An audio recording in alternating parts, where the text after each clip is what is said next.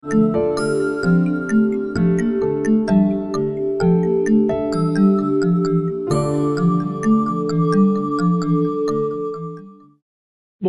então muito bom dia. Uh, bom dia, enfim, tecnicamente já boa tarde. Uh, vamos dar então início uh, aqui a mais uma conversa de risco.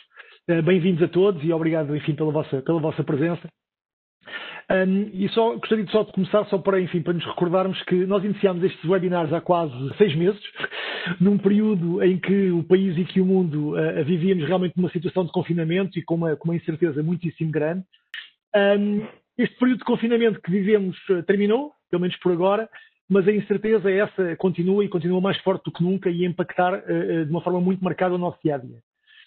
o tema central destas nossas conversas tem a ver com o risco, uh, no seu conceito e na sua forma mais abrangente e mais holística. Uh, e o risco no quadro do momento atual de mudança e de incerteza sobre o futuro, mas acima de tudo, como também podemos olhar para esta disciplina de, de gestão de risco como uma vantagem competitiva geradora de oportunidades.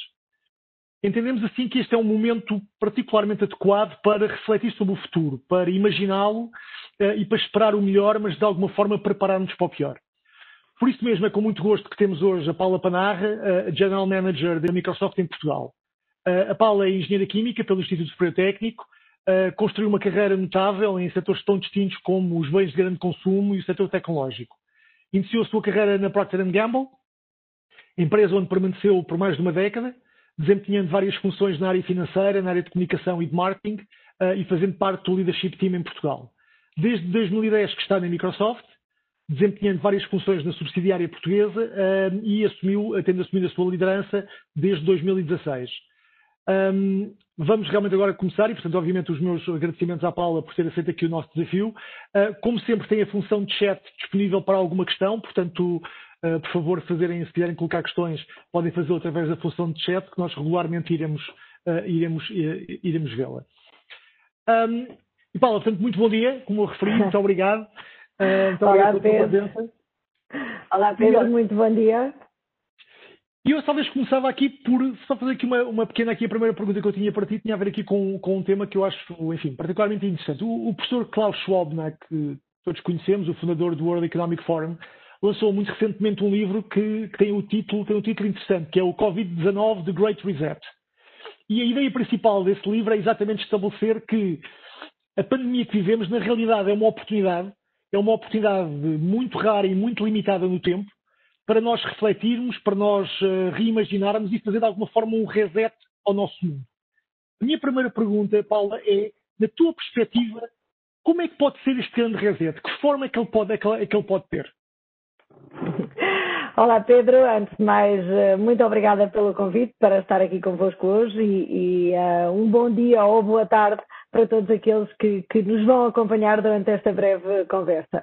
Um, dizer que sim, eu, na minha opinião, este é um reset e, e é assim que devemos uh, encarar, trabalhar nas organizações em, em Portugal. Uh, sem dúvida que veio desestabilizar muitos dos paradigmas que tínhamos estabelecidos, uh, nomeadamente na forma de trabalhar, uh, na forma de interagir e de, enfim, fazer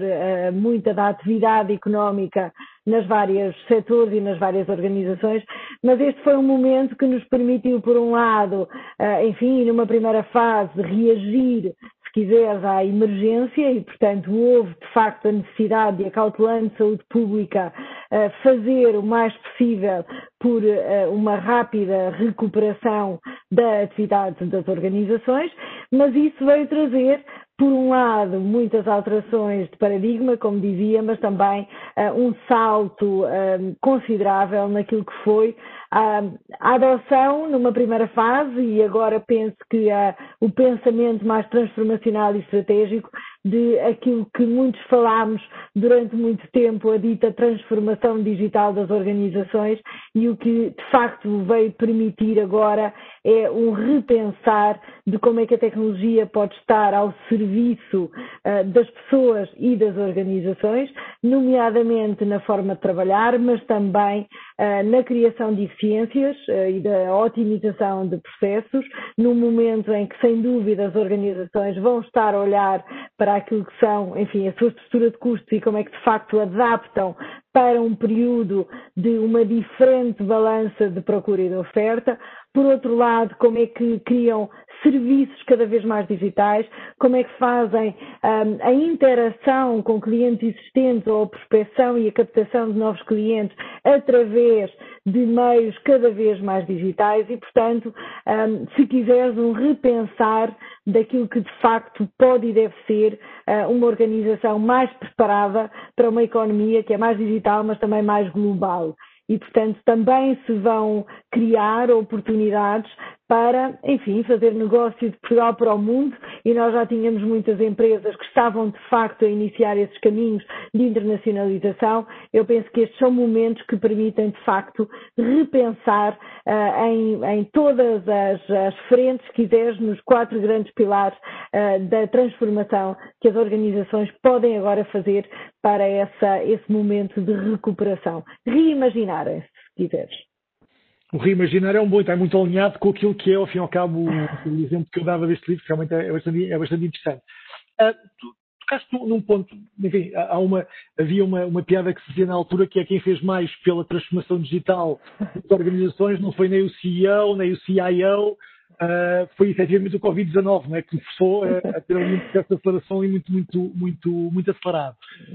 Uh, mas isto também, ao fim e ao cabo, depois também uh, tem aqui uma, uma, uma, uma, uma vertente interessante que é todos nós vivemos numa situação que é uma situação, enfim, temos, somos, uh, temos notícias dessas todos os dias, relativamente ao, ao, ao, impacto muito negativo, ao impacto económico muito negativo que esta, que, esta, que esta crise, que esta pandemia está a causar, e portanto temos setores muitíssimo impactados, como é o caso da aviação, o caso do turismo, que são talvez aqueles mais, enfim, que nos saltam mais nas notícias todos os dias, mas há aqui também uma, talvez também da mesma forma unânime, um, um, um, consenso que é estabelecido, onde um dos setores que efetivamente tem mais a ganhar pelo aquilo que são as oportunidades, e tu já referiste algumas delas, um, com, com toda esta situação, é exatamente o setor tecnológico. E, portanto, a pandemia para as empresas tecnológicas, assim mais ou menos, podemos dizer que ajudou. Uh, tu, é verdade? Não, sem dúvida que trouxe no setor tecnológico oportunidades. Uh, se quiseres, em muitas, uh, em muitas frentes, acima de tudo, oportunidades de adoção da tecnologia e, portanto, trouxe também aqui um desafio acrescido para nós, indústria, em assegurarmos que não só as empresas tinham acesso à tecnologia, mas que os utilizadores finais sabiam como utilizar essa tecnologia e, portanto, se uh, uh, par e passo com esta adoção tecnológica, eu penso que tem que haver uma preocupação com aquilo que são as competências dentro das organizações para, de facto, um, ehm, fazer, as, tornar as organizações mais produtivas através da tecnologia. Mas isso requer uh, não só a disponibilização da tecnologia, mas, acima de tudo, a correta adoção de processos, de cultura, uh, e, obviamente, também da tecnologia. E isso precisa de capacitação por parte uh, de todos nós, e diria todos nós, porque penso que uma das realidades que uh, hoje em dia encaramos é, de facto, a da aprendizagem ao longo da vida, porque quer os modelos evoluem, quer, se quiseres, enquanto líderes, fomos todos surpreendidos com uma situação que provavelmente não tínhamos escrito em nenhum dos livros dos nossos business continuities, porque se estávamos estávamos todos preparados para ter que enfrentar um momento de pico, não estaríamos preparados para que isso afetasse em simultâneo o mundo inteiro e, portanto, com todas as disrupções que isso trouxe, mas que também requer que os líderes hoje tenham uma capacidade de agilidade de adaptação à mudança, de adaptação à inovação, muito diferente, uh, provavelmente, daquela que tínhamos uh, há uns anos atrás e certamente antes desta circunstância em particular. Portanto, sim, há muitas oportunidades de uh, adoção e de utilização da tecnologia para esta recuperação económica, que tem que certamente ser acompanhada por alterações de cultura e por alterações de capacitação das organizações para que, de facto, possam tirar o máximo de partido dessas mesmas tecnologias. Não, verdade, tu disseste uma frase que é verdade, fomos todos surpreendidos. Aliás, eh, não resisto, não resisto a comentar, a AON faz eh, em cada dois anos um, Global Risk Management Survey, que é provavelmente o maior survey na área de risco em termos globais, qualquer coisa como mais de 4 mil empresas respondem a esse survey, e só para termos uma ideia de qual é que era a percepção de riscos sobre pandemias, em 74 riscos, o risco de ocorrência de uma pandemia estava, estava no 60 lugar. Portanto, isso diz-nos tudo sobre o que era o grau de percepção que existia, que era praticamente nenhum, não é? Um, agora, tu comentaste um aspecto que eu acho que é um aspecto particularmente impactante e, e importante no momento em que nós vivemos. Uh, que tem a ver exatamente como é que nós nos sentimos também, como é que nós reagimos, não é? Porque uh, ninguém estava preparado para que acontecesse tudo ao mesmo tempo. Nós conseguimos gerir algumas coisas em alguns sítios, acontecer tudo ao mesmo tempo é mais difícil. Portanto, partilha um pouco connosco como é que foi uh, os primeiros dias de março deste ano na Microsoft em Portugal, quando, enfim, o mundo de Portugal parou, o mundo parou, vivemos numa situação de confinamento. Partilha um pouco connosco. Quais é foram os grandes, ao fim e ao cabo, os grandes insights, aquilo que foi a, a, a vossa vivência enquanto, enquanto, enfim, líderes de uma empresa uh, que ela própria é líder global na vossa atividade. Uh, como é que foi viver esses primeiros dias de março da Microsoft em Portugal? Olha, antes de mais, dar nota de que a Microsoft em Portugal tem neste momento mais de mil colaboradores, um, que cerca de 150 mais ou menos são na verdade a equipa que trabalha com as empresas portuguesas todos os dias e que faz a cobertura do mercado nacional. Todos os outros são uh, uh, pessoas que trabalham a partir de Portugal para equipas europeias ou para equipas uh, globais, e nomeadamente um centro de engenharia de suporte que serve clientes do mundo inteiro e que tem mais de 700 engenheiros aqui em Lisboa. E, portanto, a primeira preocupação que tive foi a que todos tivemos de assegurar que os empregados estavam de saúde e em condições de poder continuar a partir de casa o seu trabalho. Talvez para nós isso seja mais fácil do que para a maioria das empresas, até porque já faz parte das nossas metodologias de flexibilidade de trabalho, mas o que tivemos foi de facto uma carga uh, muito grande logo nas primeiras semanas de necessidade por parte dos nossos clientes de fazer de repente utilização massiva das nossas plataformas de produtividade, nomeadamente a plataforma de Teams ou das, das plataformas de, de trabalho uh, colaborativo em remoto. E, portanto, as nossas primeiras semanas foram semanas de muito esforço dedicado aos nossos clientes para que todas as outras organizações pudessem, como nós, estar a trabalhar a partir de casa. Obviamente que nós hoje, até pelas, eh, enfim, pelo serviço que prestamos, que é acima de tudo um serviço cloud, tínhamos a dupla responsabilidade de garantir que também as nossas pessoas que prestem prestam serviço crítico uh, on-site nos nossos data centers globais, também mantinham as condições necessárias porque de repente tivemos, uh, enfim, milhões de utilizadores dependentes do bom funcionamento da nossa plataforma. Portanto, foram semanas de muito apoio técnico, mas também, como te dizia, promovemos muitas formações, muitos webinars, quer para, enfim, o utilizador final, quer para pessoas de tecnologia, para que estivessem preparadas, por exemplo, para os desafios adicionais de cibersegurança que esta situação veio criar, quer nas escolas, que, enfim, foram umas férias de Páscoa a ajudar a preparar para um retomar de um terceiro período uh, remoto e, portanto, houve aqui, de facto, do nosso lado, foi, foi muito gratificante podermos estar num momento em que, de facto, pomos a nossa missão em prática e estamos a ajudar todas as organizações e todas as pessoas a continuarem a fazer o seu trabalho e a produzir no nosso país através da tecnologia. Não, e, e eu acho que realmente isso foi, enfim, eu acho que um dos aspectos que sempre, sempre a mim pessoalmente me surpreendeu foi a rapidez da adoção, ou seja, a forma como, como genericamente as organizações tiveram a capacidade, mesmo aquelas que talvez estivessem num estágio um pouco mais atrasado daquilo que é o seu, o seu desenvolvimento, não só organizacional, mas também tecnológico, conseguiram se ajustar a uma realidade nova. Eu acho que isso foi absolutamente, enfim, foi, foi muito bom e nas atividades que era possível isso acontecer, acho que aconteceu com um grau de sucesso importante. Mas deixa-me só agora fazer, dar aqui uma, uma, fazer aqui um bocadinho um shifting gears, como se costuma dizer, aqui para, para um outro tema, porque uh, ah, um, há algo que realmente é muito interessante quando nós olhamos para a Microsoft, não é? que, enfim, que é uma daquelas marcas icónicas, portanto ligadas obviamente à informática e à tecnologia desde os anos 80, mas especialmente nos últimos anos, e especialmente com a liderança do, do, do, do CEO do, do, do Satya Nadella, teve uma profunda alteração do seu modelo de negócio, não é? Portanto, houve aqui uma uhum. grande aposta na cloud, uma grande aposta na, na, na, transformação, na transformação digital, até o modelo o revenue model mudou para um, para um uhum. conceito mais software as a service. Um, a minha questão tem a ver como é que, numa organização que está a viver este processo, este processo de mudança, uh, face a uma situação como aquela que vivemos, uh, qual é que é o grau de preparação que sentiste uh, na organização para fazer face a um evento com estas características? Ou seja, e até em que medida é que o estarem a fazer este processo de transformação potenciou ou colocou alguns obstáculos não, enfim, talvez não percebidos ou não antecipados na capacidade de resposta da organização a este momento tão, tão complexo?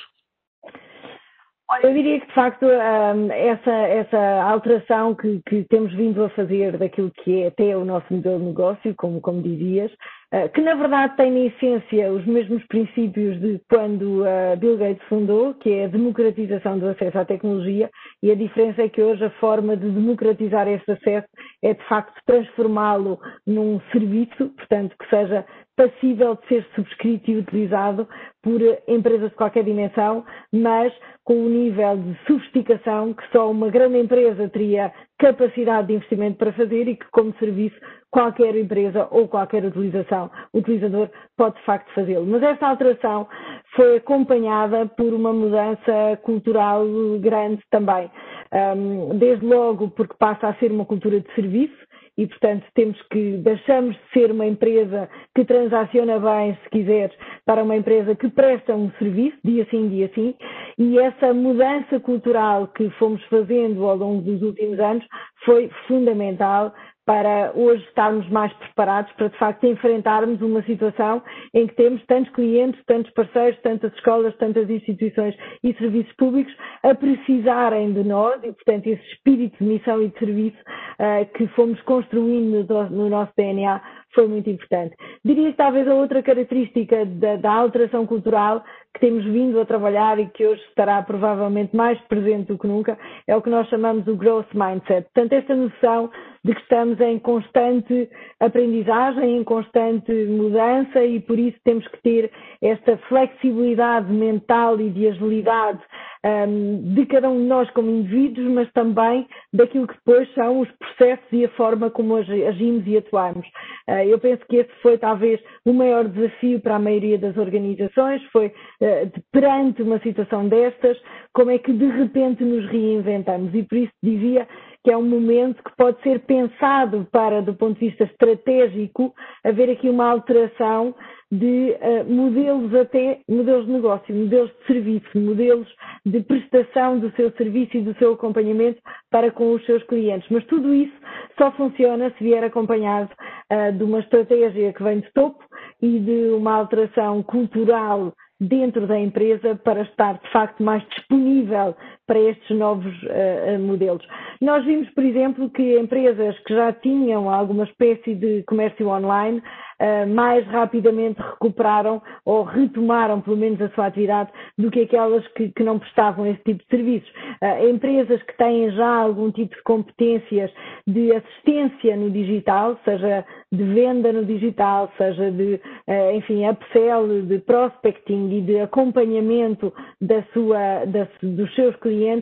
um rápido serviço a clientes ou um mais rápido atendimento a clientes foi fundamental para manter aqui fidelização durante este período. Portanto, é agora o momento, se quiseres, de reimaginar como é que cada uma das organizações no seu respectivo setor deve repensar a sua estratégia e a sua cultura e também os seus processos para, de facto, enfrentar uh, uma nova economia que será sempre mais digital, mais global. Nós, enquanto consumidores, mudamos os nossos hábitos as empresas uhum. mudaram os seus hábitos uh, e, portanto, qual, quão mais rápido for esta adaptação a estes novos uh, modelos de oferta, de procura,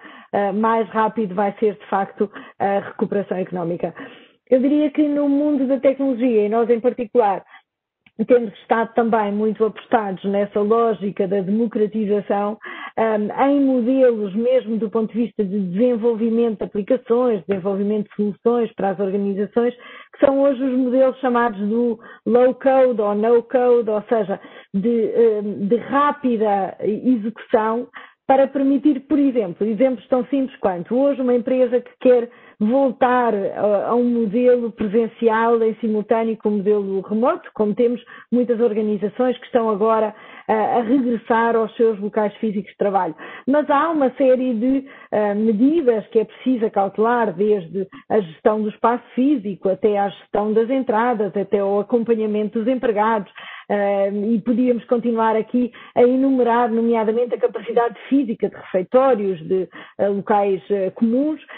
tudo isso hoje em dia pode ser feito muito rapidamente e de uma forma muito fluida com a utilização de tecnologias e de aplicações muito simples que são desenvolvidas no espaço de uma semana para serem postas em utilização no espaço de duas semanas com total controle, administração e por aí fora. Portanto, um, aqui se quiseres, a nossa parte, uh, enquanto tecnológicas, é de garantirmos que também estamos a disponibilizar soluções que permitem essa agilidade uh, que as organizações vão precisar para, a par e passo, irem fazendo frente àquilo que são os novos desafios. Muito bem. E tu tocaste aí num ponto que eu acho que é muito relevante. Aliás, referiste há pouco que são mil pessoas da Microsoft em Portugal, das quais 150, se entendi bem, apenas é que desempenham funções, portanto, para a Microsoft no país. Os outros estão uhum. adscritos a serviços de apoio e suporte para fora de Portugal. Uh, mas para além, enfim, do enorme contributo que essas mil pessoas já dão ao emprego em Portugal e à economia, a Microsoft também tem uma larga rede de parceiros em Portugal. Portanto, tem um conjunto de empresas que são vossos parceiros. Eh, eu acho que li há pouco tempo uma, uma, uma outra entrevista tua que falavas de 3 mil parceiros. Eh, Exato. Que foi o número que eu fiquei. Uhum. Uh, o que é, o que vos dá também uma perspectiva muito interessante daquilo que é o tecido empresarial português. Uh, das suas dificuldades, da sua resiliência. De uma forma assim global, qual é que é a avaliação que faz, que faz ao grau de preparação que as empresas, nomeadamente aquelas com quem vocês lidam de uma forma mais, mais próxima, estavam o grau de preparação para fazer face a um evento com estas características? Até que ponto é que eles estavam efetivamente preparados para isto? Olha, nós temos de facto 3 mil eh, parceiros no país, o que significa que são empresas de muitas eh, dimensões distintas e com muita eh, capilaridade também geográfica.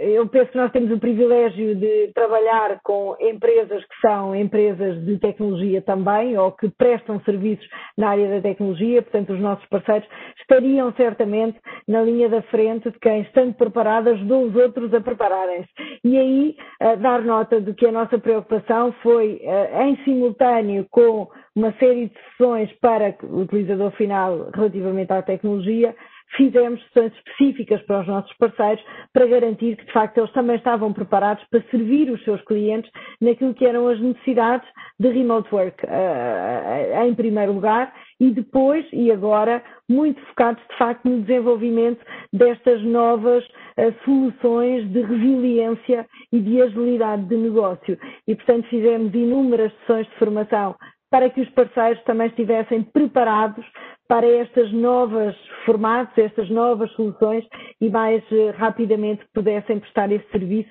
aos seus clientes. Eu penso que em Portugal um, nós uh, provamos que somos, uh, temos a capacidade de absorver rapidamente inovação e de nos desafiarmos e, e de, nos, e de respondermos na emergência. E eu penso que isso foi, foi claro uh, nas, nos primeiros meses. Penso que agora que é o momento de fazer um bocadinho esta reflexão de reset e é uma reflexão mais de futuro, mais de estratégia e não apenas de consigo ou não consigo reagir ao momento de emergência. Eu penso que sim, que as empresas tiveram um bom nível de resposta naquilo que lhes foi possível, mas agora é que é o ponto crítico de como é que eu vou dar o passo seguinte na redefinição estratégica daquilo que deve ser o meu modelo de negócio para equilibrar a minha PNL, para equilibrar a minha, a minha estrutura de receita e de custo, de forma a que esteja mais preparado quando tudo isto regressar a uma nova normalidade, que é provavelmente o que vai acontecer, uhum. uh, ou pelo menos a um novo estado uh, que, de negócios, de consumo e de prestação de serviços, e este é que é agora o momento crítico, se quiseres, para fazer uma pausa e um pensamento que tem que ser de reflexão estratégica dos próximos dois, três anos uh, e não tanto já de como é que eu vou reagir neste momento da emergência. Um, eu penso que, inclusive, é como parte dos fundos europeus que vamos receber e todo o pensamento para reestruturação, um, estou de facto muito empenhada em garantirmos que, em conjunto com os nossos parceiros, ajudamos a que toda esta recuperação traga dois vetores: um, uma maior preparação para esta dinâmica da tecnologia ao serviço da transformação, Segundo, uh, procuremos também que ela seja feita de uma forma mais sustentável, não só do ponto de vista económico, mas também sustentável do ponto de vista ambiental, porque também hoje é possível repensarmos muitos dos nossos, enfim, processos e até processos produtivos e processos organizacionais para que, de facto, esse, esse futuro seja um futuro mais sustentável. E olhando para o futuro, nessa tónica, nessa tónica que estás a dar de futuro, um, uma, uma, uma questão que eu gostava de colocar tem a ver com o seguinte: há, há, um, há um colunista habitual do Financial Times, o Tim Hartford, que, que uh, não há muito tempo falava sobre os motivos que tipicamente nós, quer dizer, quando estamos a falar nós, a sociedade e a economia, falhamos na preparação para este tipo de eventos. Uh, não estamos a, agora estamos a falar de uma, de, de uma pandemia, mas podemos estar a uhum. falar, provavelmente, se há no futuro, enfim, isso também faz parte um pouco daquilo, daquilo que nós trabalhamos e estudamos, a, a, a probabilidade de ocorrência destes eventos de, baixo, de muito baixa frequência vai, vai aumentar e, portanto, estes eventos que estão geralmente na cauda da distribuição, não é? Como em matemática, vão, vão acontecer mais vezes. e podemos estar a falar, hoje estamos a falar de uma pandemia, podemos estar a falar, por exemplo, de um evento cibernético global, que é obviamente um, algo que nos, uhum. pode, que nos pode afetar, ou podemos estar a falar de um evento climático. E a grande questão que ele deixava era que uh, as razões pela qual, pela qual nós tipicamente falhamos, falhamos nesta preparação e estaremos mais bem preparados para o futuro. Qual é que é a tua percepção? Tu achas que com aquilo que aconteceu, quer dizer, o exemplo que eu estava a dar uh, há um ano atrás, pandemias era o 60 risco percebido uh, uh, no organizações, tu achas que se olhamos para a frente e olhamos não só para as pandemias, mas, mas para todo um conjunto de eventos podem causar uma disrupção muito profunda da, da, da saúde, da vida, da, da, economia, da sociedade, que há um grau de preparação acrescido, porque efetivamente, enfim, this time is different e portanto aprendemos a lição, ou nem tanto? Eu acho que nunca estamos preparados, mas estamos certamente melhor preparados. Isso, isso eu, eu penso que sim. Acima de tudo, melhor preparados para uh, enfrentar uma situação em que não temos as respostas todas, temos que gerir eh, com os dados à medida que os vamos recebendo, procurando tomar as melhores decisões em cada um dos momentos, sem que isso um, se traduza, diria que em numa situação quase de, de, de, disrupção até na relação para com as pessoas e para com os clientes que servimos. E eu penso que essa foi talvez a, a maior de todas as aprendizagens, foi como é que se geria se quiseres até do ponto de vista de liderança, como é que se, como é que se gera uma organização perante este facto? Como é que se mantêm, no meu caso, como é que se mantêm as mil pessoas com energia, com motivação para continuarem o seu trabalho, que era tão crítico nesta altura para que muitos outros pudessem continuar o seu trabalho, um, mantendo em simultâneo uma preocupação com, a sua, com o seu próprio bem-estar, com o bem-estar de cada uma das pessoas que teve que de repente ser pai, professor, uh, empregado e, e, mais uma série de funções que cada um de nós teve que assumir uh, durante um período de tempo. Portanto, como é que se faz esta gestão de proximidade, estando remoto? Uh, como, é que se, como é que se gerem os recursos disponíveis numa altura em que tu não sabes muito bem quais são os recursos que vais precisar amanhã? Portanto, eu penso que tudo isto foram, sem dúvida, competências que todos fomos desenvolvendo uh, enquanto indivíduos na capacidade até de discernirmos entre a vida pessoal e a vida profissional e de fazermos talvez ou de aprendermos a fazer uma gestão de tempo, de agenda, de dedicação eh, de uma forma diferente da que fazíamos quando tínhamos espaço físico distinto, uh, portanto, desde a aprendizagem individual até a aprendizagem de, de, de líder e de gestão, de, de, enfrentar uma situação que de facto era muito volátil, em que a informação é relativamente pouca e que temos que na mesma decidir continuar a avançar para passarmos ao estágio seguinte. Isso eu acho que uh, estamos mais preparados do que estivemos. Acho que é bom termos de facto esta abertura de, de mindset, de espírito, uh, para termos conscientes de que vamos todos os dias deparar-nos com situações que, que não controlamos e que o histórico não é necessariamente aquilo que nos dá as respostas, mas também contarmos com as equipas e, e com o, enfim, as opiniões e o conjunto do todo versus decisões que se calhar no passado eram todas elas mais individuais. Penso que essa também foi outra aprendizagem do ponto de vista de gestão de risco, uh, como, é que, como é que trazemos uh, mais pessoas e mais opiniões e mais diversidade para, para a mesa para uma tomada de decisão mais rica e provavelmente mais acertada no, no dia a dia. Eu diria que essas são talvez alterações, alterações de fundo que todos tivemos que enfrentar e que nos colocam mais bem preparados, mas nunca totalmente preparados. Não, sem dúvida, o tema que tu falaste agora da inclusão é um aspecto, e da diversidade é um aspecto absolutamente fundamental, porque obviamente essa, essa lateralidade de pensamento e de, e de, e de reflexões uh, acabam por, ao fim e ao cabo, por enriquecer aquilo que é uh, todo o processo de tomada de decisão, torna-o muito mais consistente, muito mais coerente e, portanto, capaz de fazer, de fazer face aos desafios que temos. E, e estávamos a falar, e comentaste realmente do tema de gestão de risco,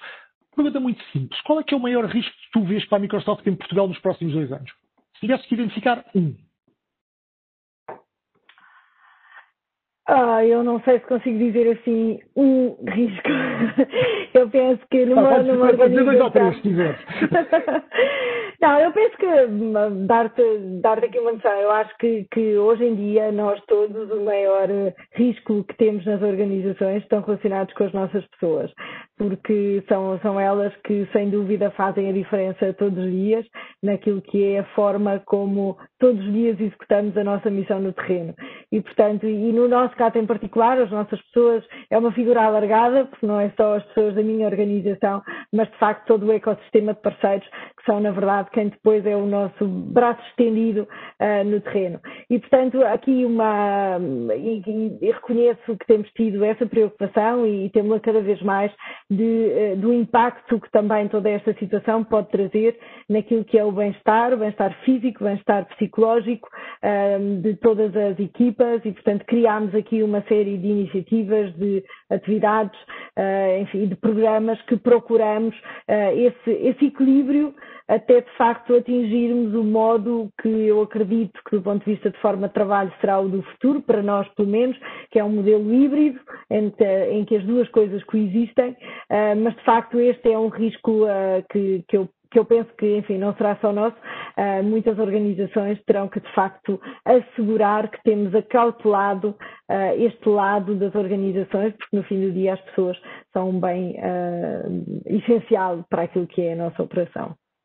Sem dúvida. E, e, falaste há pouco da, da, da, e aliás falámos até, enfim, da questão do, do, impacto que vocês têm em Portugal, portanto, da, da, da, da capilaridade com que vocês, efetivamente, da vossa atuação naquilo que é a economia portuguesa. eu acho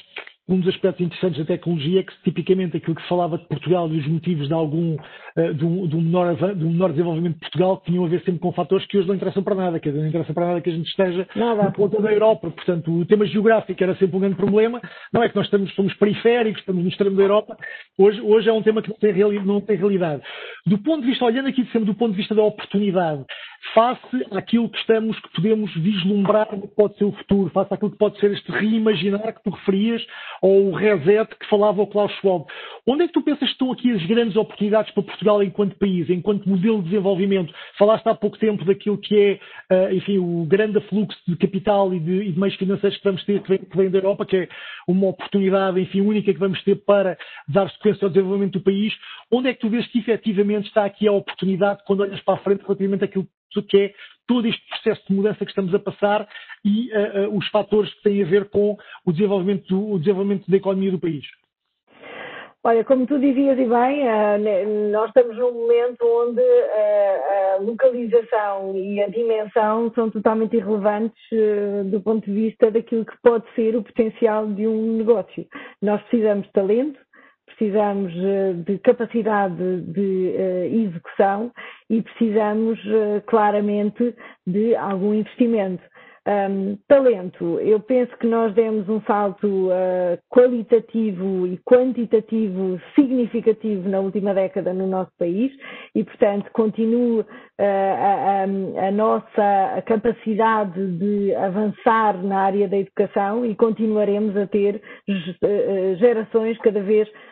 preparadas para. Mas também é verdade que temos conseguido captar cada vez mais talento que quer vir uh, para o nosso país e trabalhar a partir de Portugal, mesmo não sendo portugueses. E, portanto, penso que passámos de uma fase onde tivemos uh, muito talento português a querer ir uh, desbravar mundo, acho que continuamos a tê-lo e isso é bom, porque também continuamos a ter talento que quer vir para Portugal. E, portanto, tendo esse talento, infraestruturas, nós temos boas infraestruturas no país que nos permitam, de facto, esta, esta globalização e este acesso através do digital. E, portanto, temos já várias empresas portuguesas, ah, com nomes menos portugueses, porque são, desde logo, já empresas globais, e nós podemos mencionar várias, de uma Farfetch a uma Talkdesk, a um Manbubble, e podia dar aqui mais uma série de, de nomes que são, na essência, uh, uh, ou na sua essência, tiveram de alguma forma tecnologia, mas na verdade o que têm são modelos em que assumem que Portugal é um dos polos, mas são uma empresa global. E, portanto, este pensamento, se tu quiseres, de um, eu sou uma empresa global que tem o seu headquarter em Portugal, eu acho que é aquilo que por vezes ainda nos falta. Uh, porque quando se pensa assim, pensa-se desde logo como é que se faz a colocação seja do produto, seja do serviço, uh, num mercado uh, mais uh, global. E nós temos várias áreas e vários setores onde temos valor muito diferenciado e que, de facto, agora está na hora de podermos abraçar o desafio de fazer, de facto, parte de um comércio mais global e de uma colocação daquilo que são as nossas mais-valias nesse mercado mais global. Portanto, na área da tecnologia, sem dúvida, mas eu diria que naquilo que são os nossos setores core e que estão claramente diferenciados, agora é a fase de trabalharmos a colocação desses produtos e desses serviços no mundo. E, portanto, que esteja aí a nossa aposta e eu acredito que temos o talento, a infraestrutura temos certamente e as tecnológicas estão prontas para ajudar e, portanto, agora venha de facto esse impulso de investimento também para abraçar essa economia mais uh, global e de internacionalização. Fantástico. Paula, última pergunta. Um, já mencionaste ao de leve isso, uh, ao de leve este ponto, mas eu gostaria que talvez pudesse elaborar um pouco mais. Obviamente, do ponto de vista pessoal uh, e enquanto líder, enquanto líder de uma organização com a dimensão da tua, um,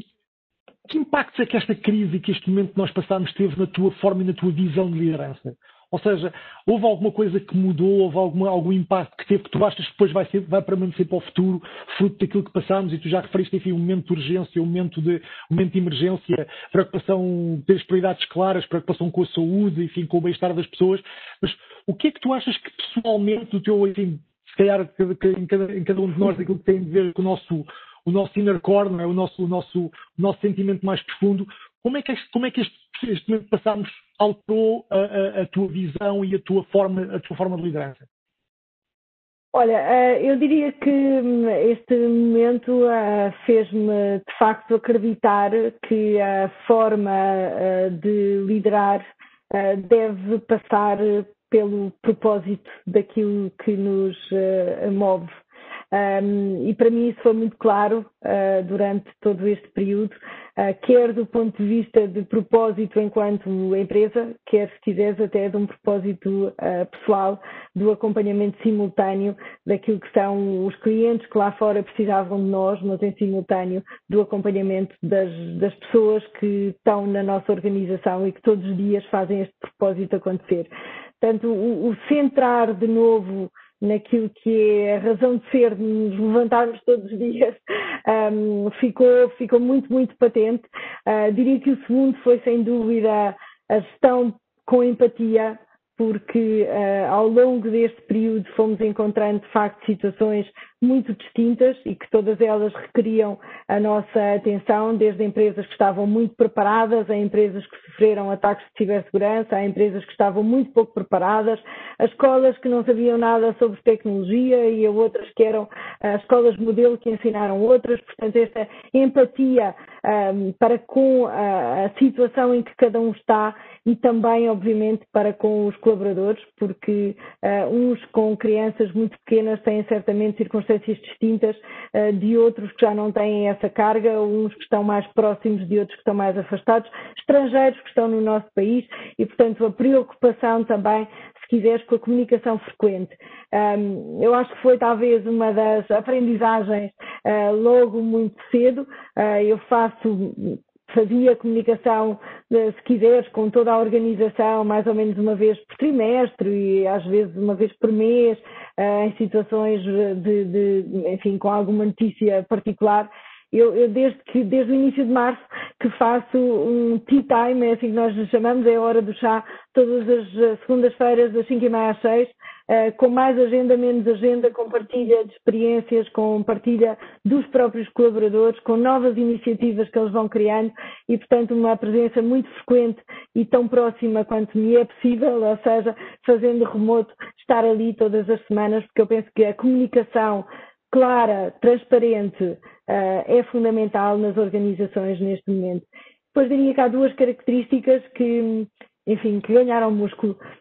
Uma foi certamente a resiliência, porque se quando começámos foi de emergência, agora é, é, agora é uma maratona, não é um sprint, e portanto, uh, como é que de facto vamos passando pelas várias fases de exigência de negócio e de organização, uh, requerem de facto esse, essa resiliência da nossa parte para que também possamos acompanhá-la e transmiti-la às nossas equipas uh, ao longo do, do, tempo e com, enfim, a, a incerteza que ainda vamos tendo dos próximos passos. E por fim diria que a coragem, tudo, todo este processo precisou uh, nos líderes de coragem para tomar as decisões necessárias com a informação possível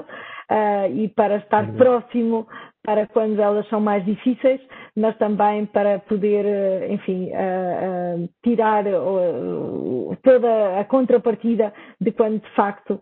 fazemos a diferença e temos o impacto que podemos ter nas nossas pessoas e nos, no país que servimos. Paulo, eu disse que era a última pergunta, mas temos aqui uma pergunta aqui que vem da, daqui da, nossa, da nossa audiência, a Catarina. Eu acho que já fizeste uma menção, está, está aqui a colocar uma questão importante que é o ensino e as escolas têm sido um ponto de tensão do novo normal. Eh, a Microsoft tem exemplo de projetos com instituições de ensino. Tu já, enfim, já, já fizeste uma alusão, mas se quiseres uhum. só dar alguma cor adicional. Sim, nós, nós eh, enfim, temos, temos a possibilidade de disponibilizar nas escolas aquilo que são as nossas uh, ferramentas e tecnologias de produtividade que as escolas têm acesso, inclusive de forma gratuita, e um, fizemos, de facto, durante, e como disse, umas férias de Páscoa bastante animadas, uh, muitas sessões de formação e de disponibilização dessa tecnologia, um, quer a professores, quer uh, alunos, agrupamentos, diretores de escola, não apenas disponibilizar a tecnologia, mas como vos digo, como é que de facto pode ser feita a utilização para fazer face a uma situação que na altura foi de emergência e que diria que agora pode ser, acima de tudo, de complementaridade. Uh, é nisso que nós também acreditamos, não é nem no trabalho, nem no ensino 100% remoto, mas acreditamos que é possível uh, uh, complementar os processos de aprendizagem através da utilização, nomeadamente, de ferramentas de colaboração, de cocriação, de uh, geração de conteúdos e de gestão até da aprendizagem personalizada nas escolas. Portanto, sim, temos vários projetos com várias instituições, temos várias escolas portuguesas que foram já reconhecidas até uh, a nível global pela Microsoft como escolas uh, modelo do ponto de vista de utilização da tecnologia para a pedagogia e para a aprendizagem, que é de facto isso que nós acreditamos. Temos vários exemplos no nosso site, portanto, se pesquisarem, encontram vários desses projetos descritos. Paula, uh, muito obrigado. Uh, uh, muito obrigado por várias coisas, pela, pela disponibilidade, pela tua disponibilidade para esta, nossa, para esta nossa conversa, mas acima de tudo também pela partilha e, e pela inspiração que nos deixaste, porque é uma mensagem extremamente positiva que eu acho que é algo que nós necessitamos muito. Especialmente nestes momentos tão complicados, eu acho que a mensagem de positividade e de esperança no futuro e de esperança num futuro melhor que nos deixaste, acho que é muito importante e é muito inspirador. Um obrigado também à nossa audiência, enfim, que, que, que nos acompanhou aqui ao longo desta, desta, desta conversa. Uh, e, enfim, uh, até breve. E, Paulo, uma vez mais, muito obrigado. Foi um enorme prazer ter-te connosco. Muito obrigada, Pedro. Obrigada a todos e até breve.